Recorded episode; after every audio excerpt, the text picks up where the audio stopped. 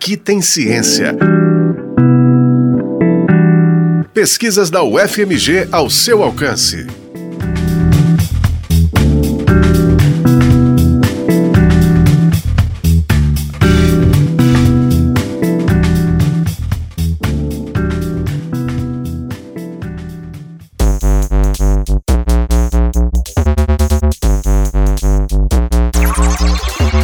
Portugal buscou se estender pelo mundo, uma parte dos navios chegou ao continente asiático.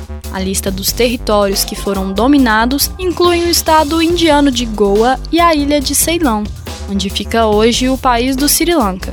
A permanência dos portugueses nesses dois lugares entre os séculos 1500 e 1700 foi o tema que uma estudante mineira decidiu investigar.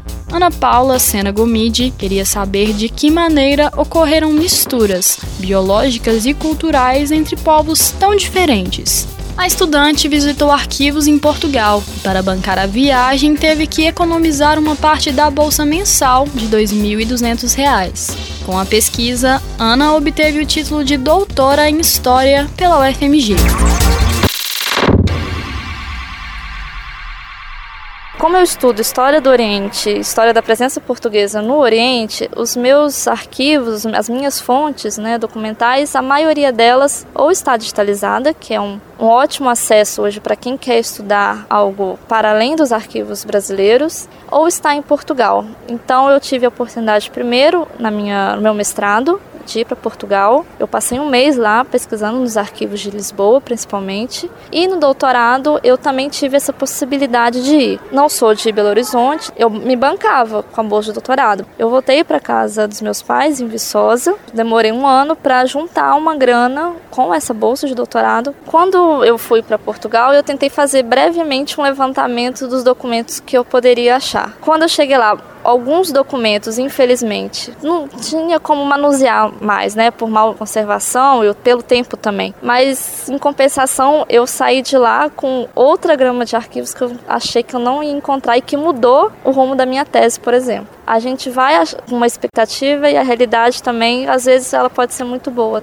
Ana Paula usou o conceito dinâmicas de mestiçagens para entender contatos e misturas entre os portugueses e as populações de Goa e de Ceilão. Nesses lugares, as mestiçagens abrangeram todos os campos da vida em sociedade. A pesquisa buscou analisar como as misturas ocorreram principalmente na formação do clero nativo indiano e no processo de conversão de asiáticos ao catolicismo. Religiosos atuaram como mediadores entre corpos, pensamentos pensamentos e culturas. Eu peguei o eixo da religião porque eu acho que a partir da religião é uma grande chave para entender esses contatos culturais. E a minha tese ela não pensa no mestiço só biológico, é, não pensa só no cruzamento entre portugueses e mulheres orientais. Mas eu estou pensando no mestiço, nas pinturas mestiças, nas pessoas indianas que trabalharam na edificação de igrejas católicas, nas esculturas de mármore feitas de material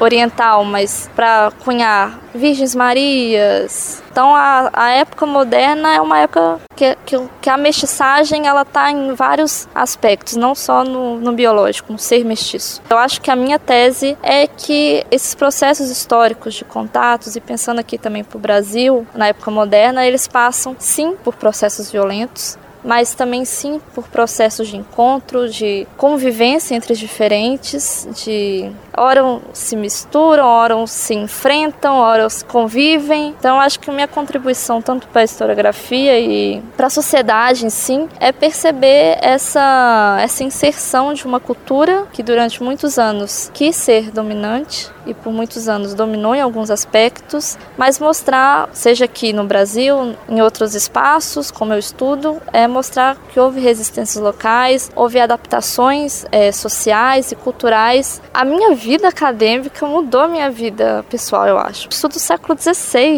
eu estudo do século XVII. Parece tão distante, mas é muito atual as, as, as pesquisas. A possibilidade de poder ir para fora do país, como uma pesquisadora brasileira, mulher, chegar na Europa sozinha. Então, isso abre o meu olhar sobre o mundo. Apresentamos apenas um pouco da pesquisa desenvolvida por Ana Paula Sena Gomide, em seu doutorado pelo programa de pós-graduação em História da UFMG. A investigação terminou em 2018 e foi orientada pelo professor doutor Eduardo França Paiva. Ana Paula contou com uma bolsa fornecida pela CAPES, Coordenação de Aperfeiçoamento Pessoal de Nível Superior.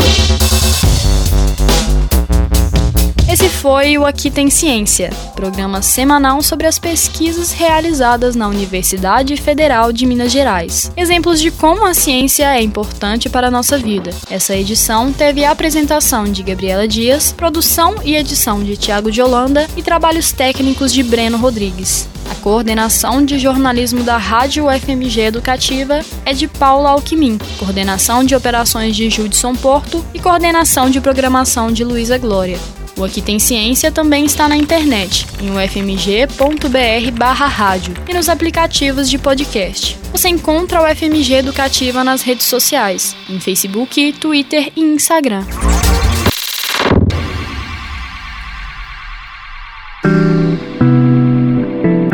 Aqui tem ciência. Pesquisas da UFMG ao seu alcance. Uma produção do Núcleo de Jornalismo da Rádio UFMG Educativa.